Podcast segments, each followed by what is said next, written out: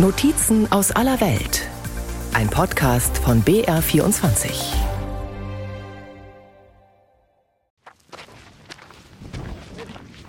Am Ende bleibt nur noch Staub. Ein Schutthaufen, Geröll, alte Ziegelsteine, Trümmer liegen auf einem großen freien Platz, mitten auf einem uralten Friedhof im Osten von Ägyptens Hauptstadt Kairo. Die Bagger waren hier. Vor wenigen Tagen haben einige der historischen Mausoleen abgerissen, die Häuser der Toten zerstört. Hier liegen sie begraben, einfache Leute und die ganz Großen aus Ägyptens Geschichte des 18., 19. und 20. Jahrhunderts, die Scheichs, Paschas, Prinzessinnen, Dichter und Denker. Prachtbauten hat man ihnen gewidmet, kunstvoll verzierte Mausoleen, die eher an Paläste als an Gräber erinnern. Kulturgut, sagen Bewahrer. Jetzt liegt hier nur noch Geröll. Ich bin so traurig über das, was hier passiert. Das sind Kulturschätze und schöne Dinge, die beschützt werden sollten, anstatt sie zu zerstören. Ibrahim Al-Masri kann es immer noch nicht fassen. Der 37-jährige Hobbyhistoriker engagiert sich seit Jahren für die Bewahrung und Dokumentation der Grabstätten in der Stadt der Toten. Denn die Gegend soll umgestaltet werden, wie so viele Viertel in Kairo modernisiert werden. Eine Schnellstraße soll die Stadt der Toten durchschneiden, Etliche Gräber müssen weg.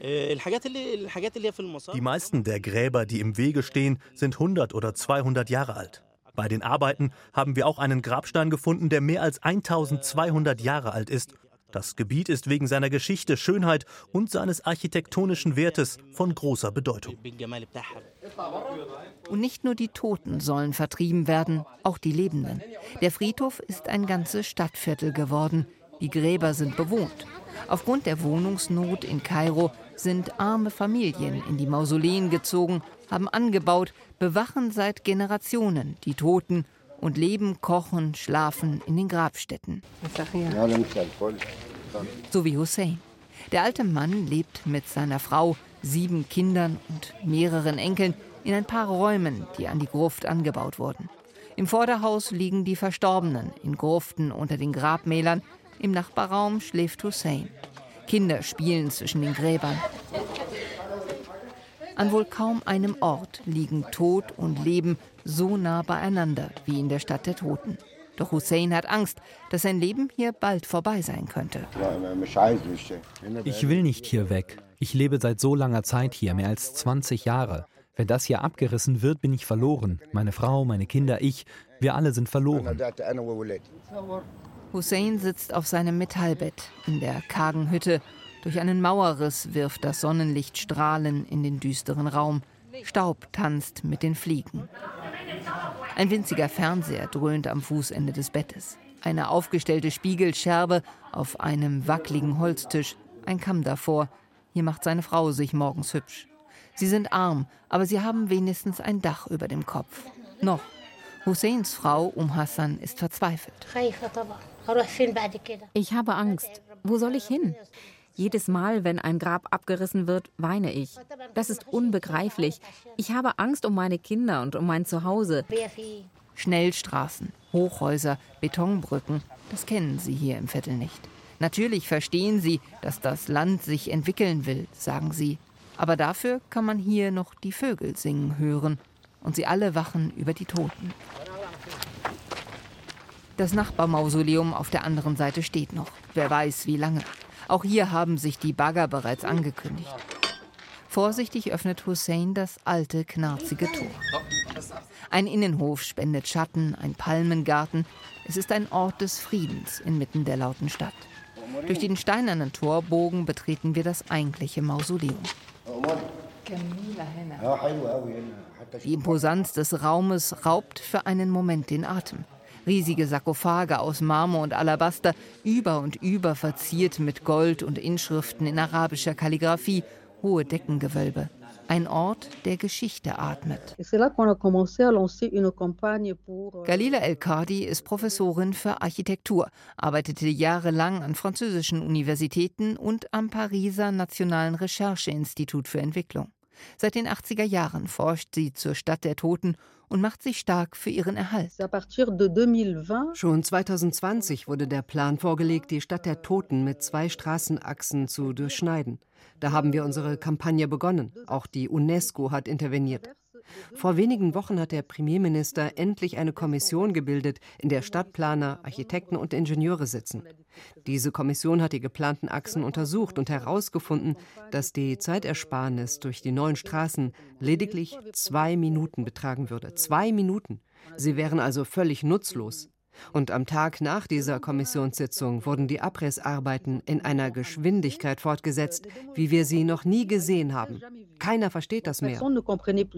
Fünf Mitglieder der Expertenkommission traten daraufhin aus Protest zurück. Das Straßenbauprojekt zerstöre ein Zitat einzigartiges architektonisches und kulturelles Gefüge, schrieb einer der Beamten. Die Stadt der Toten ist teilweise mehr als 1000 Jahre alt. In Regierungskreisen wird der Abriss verteidigt. Mohamed Siada, Chef der Behörde für zivilisatorische Koordination im ägyptischen Fernsehsender Al-Hadath al Dem Staat ist sehr viel an seinem kulturellen Erbe gelegen und jede Bauarbeit befolgt die Auflagen. Wir haben eine Liste von Grabstätten, die schützenswert sind, an die Entwicklungsbehörde übergeben. Bisher wurde von diesen Gräbern keines abgerissen. Das Problem ist, dass verbreitet wird, dass für den Straßenbau Gräber von Berühmtheiten abgerissen werden. Aber diese Grabstätten sind weder archäologisch interessant, noch sind sie bei uns für eine besondere Architektur registriert.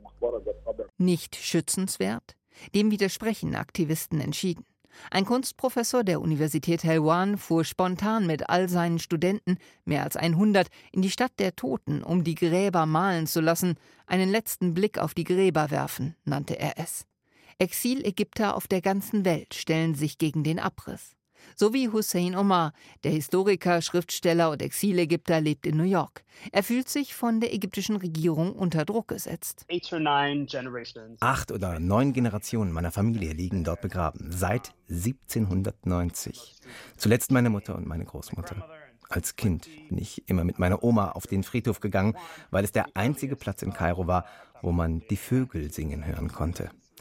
Jede Familie wird jetzt vor die Wahl gestellt. Exhumieren wir sicherheitshalber jetzt schon unsere Vorfahren und retten auch die historischen Teile der Monumente, bevor die Bulldozer kommen? Oder bestehen wir darauf, dass wir bleiben wollen und riskieren, dass die Bulldozer die Knochen unserer Eltern und Großeltern zermalmen?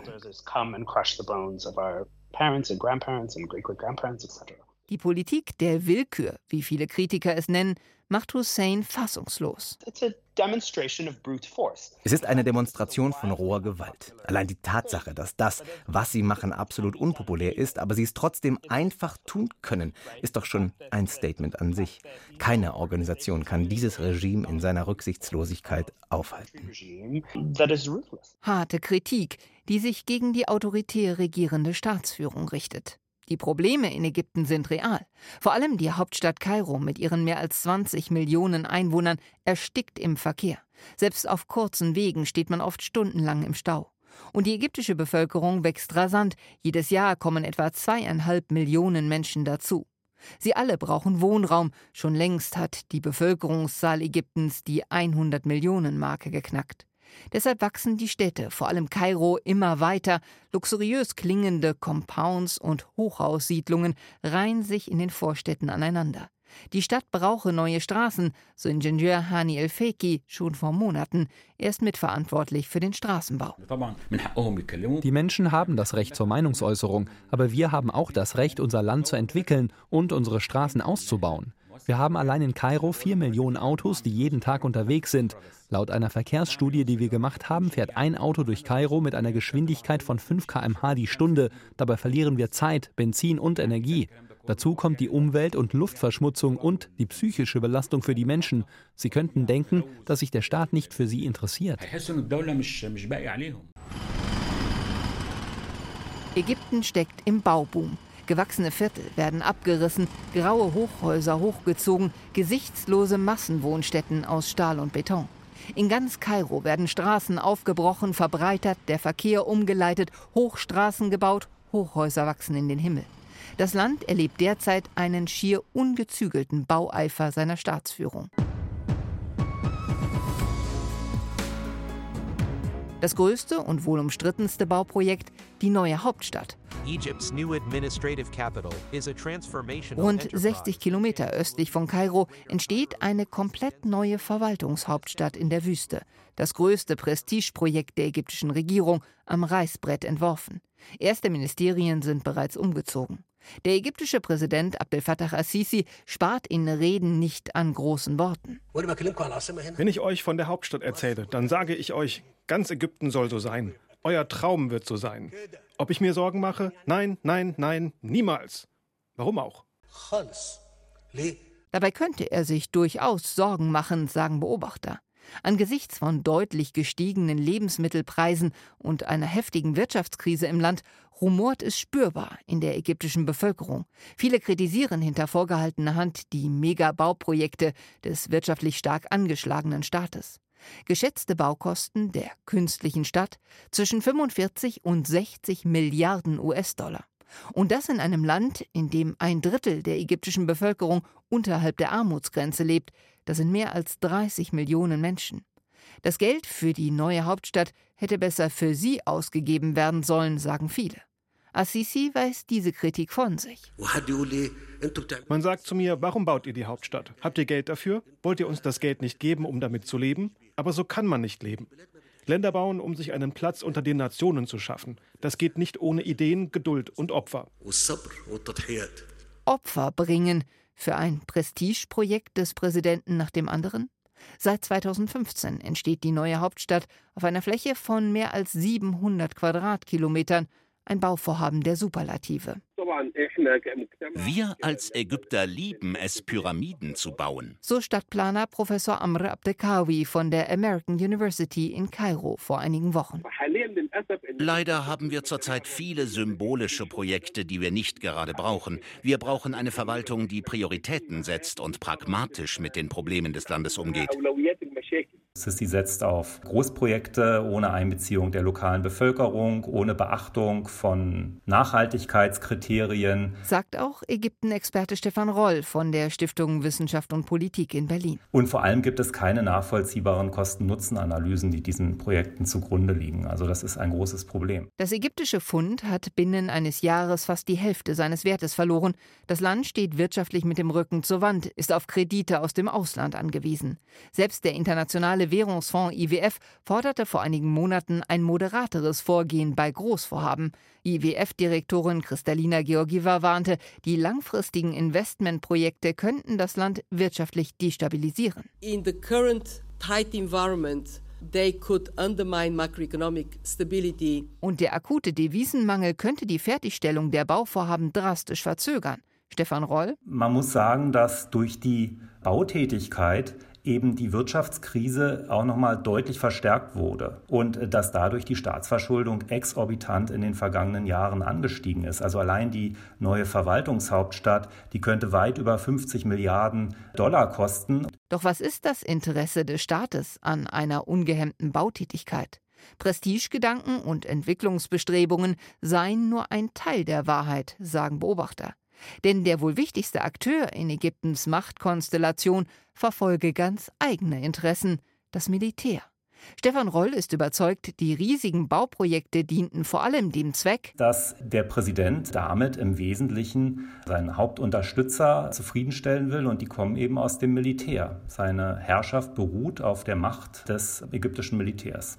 Das Militär ist in Ägypten ein Staat im Staat. Es profitiert im besonderen Maße. Also es profitiert zum einen, weil es selbst sehr viel Land besitzt und zum anderen, weil es äh, eben selber über Unternehmen Aufträge bekommt, diese Bauvorhaben gerade im Infrastrukturbereich durchzuführen. Ich glaube, das wird sehr, sehr deutlich am Bau der neuen Verwaltungshauptstadt. Da kontrollieren die Streitkräfte tatsächlich die Mehrheit der Betreibergesellschaft.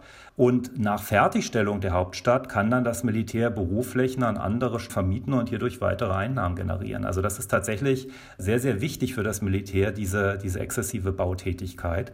Das wird definitiv den Fußabdruck der Streitkräfte in der ägyptischen Wirtschaft noch weiter vergrößern. Der Einfluss des Militärs hat unter der Präsidentschaft von Assisi deutlich zugenommen, sagen Beobachter. Militäreigene Unternehmen sind Berichten zufolge in allen wirtschaftlichen Bereichen aktiv. Exilägypter und Historiker Hussein Omar.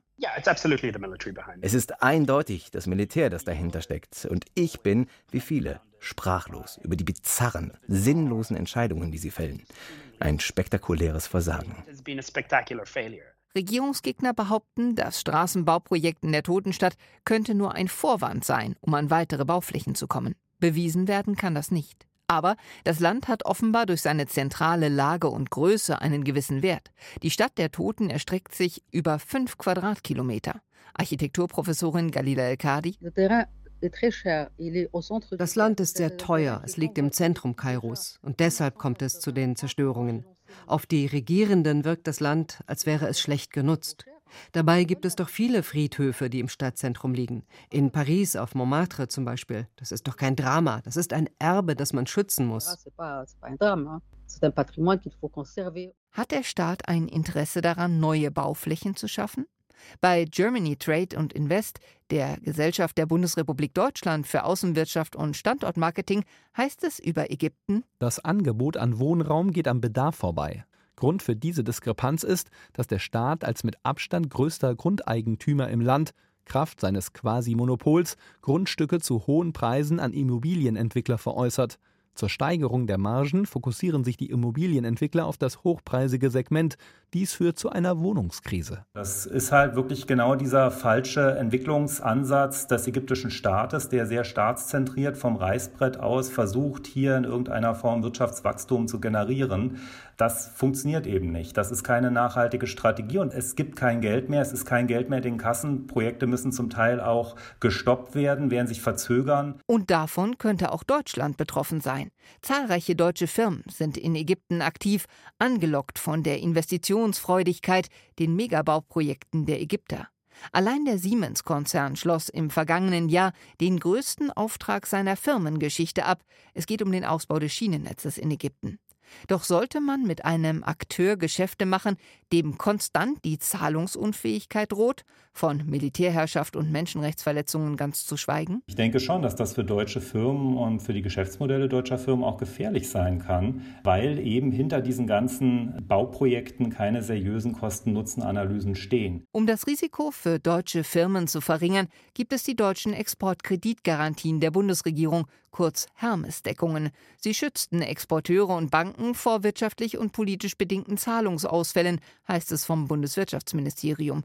Durch die Übernahme einer Exportkreditgarantie werde das Risiko eines Zahlungsausfalls zu einem großen Teil auf die Bundesrepublik Deutschland übertragen. Ägypten ist tatsächlich im ersten Halbjahr 2023 das Land mit den meisten Hermes-Bürgschaften äh, weltweit.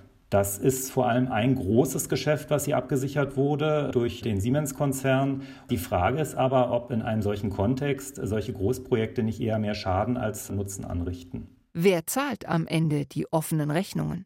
Momentan kann das wohl noch niemand sagen. Den größten Schaden sieht Architekturprofessorin Galila El-Kadi vor allem auf kultureller Ebene, in der architektonischen Veränderung der gesamten Stadt, dem Verlust der Identität. Il y a une es gibt eine Vision, ein neues Modell von Kairo und das orientiert sich an Dubai.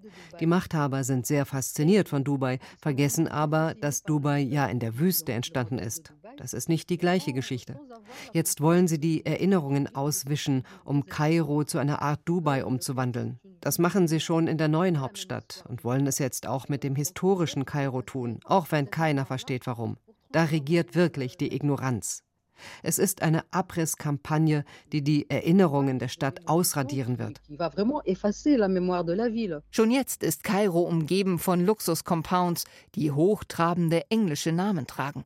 Beverly Hills, Green Heights oder Palm Hills. Mit der ursprünglichen Identität Kairos habe das nichts mehr zu tun, klagt El-Khali. In den neuen Compounds lebt eine ganze Generation, die das alte Kairo gar nicht kennt. Sie wachsen in diesen Satellitenstädten in der Wüste rund um Kairo auf, gehen in Malls einkaufen statt im Stadtzentrum und kennen das alte Kairo nicht. Meine Enkel werden nicht mehr die gleiche Stadt sehen können, die ich erlebt habe. Das ist traurig. Sehr, sehr traurig. Und das in einem Land, das eigentlich wie kaum ein anderes für eine reiche Geschichte und Kultur steht. Auch ein paar Kilometer entfernt von der Stadt der Toten hören Sie die Gefahr jeden Tag. Monatelang arbeiteten sich direkt hinter dem Haus von Mohammed Abdin die Presslufthämmer und Planierwalzen durch die Landschaft, rückten näher. Mohammed hat eine Töpferei. Nur die Töpferscheibe übertönte noch den Baulärm. Trotz aller Proteste hat mittlerweile der Abriss der Töpferei begonnen. Mohammed ist verzweifelt. Wir sind hier seit Urgroßvaters Zeiten. Unser Vater und Großvater waren Töpfer. Seit 1920. Wir sind jetzt in der vierten Generation. Sie hätten den Abriss vermeiden können, denn für die Straße brauchen Sie nur einen kleinen Teil und den könnten Sie von der anderen Straßenseite nehmen. Da ist ein Berg, das stört niemanden. Direkt neben der Töpferei liegt Darb 1718, ein bekanntes Kunst- und Kulturzentrum. Zahlreiche Töpfereien stellen ihre Waren aus, eine Galerie zeigt Werke zeitgenössischer Künstler. Es gibt Musikfestivals und Vernissagen. Vor allem in der jungen alternativen Szene Kairos ist Darb 1718 sehr bekannt.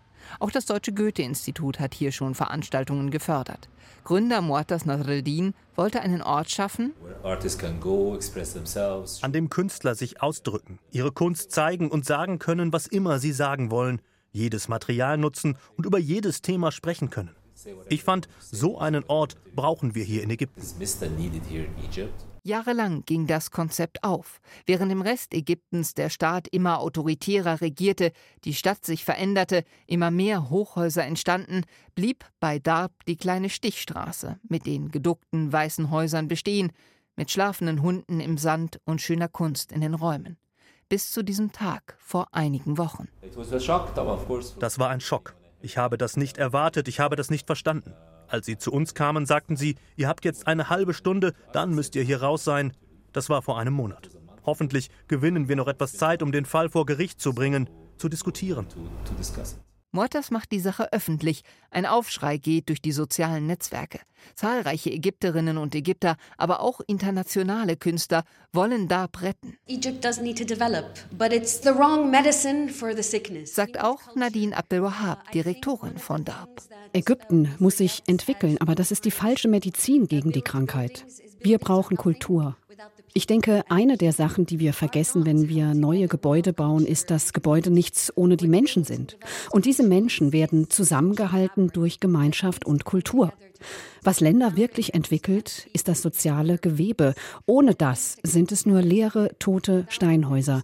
Wir verlieren unsere Seele.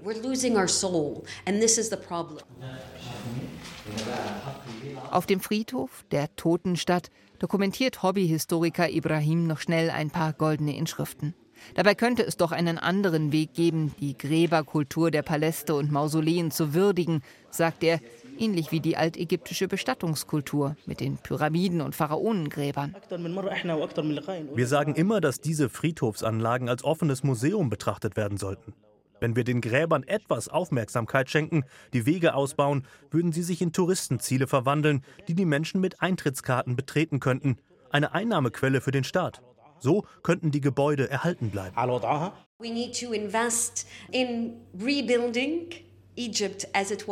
Wir müssen investieren, um Ägypten so wieder aufzubauen, wie es war, anstatt ein neues Ägypten zu bauen. Wir müssen einen Weg finden zwischen dem, was wir waren und dem, was wir sein möchten, ohne unsere Vergangenheit, unser Erbe zu ignorieren.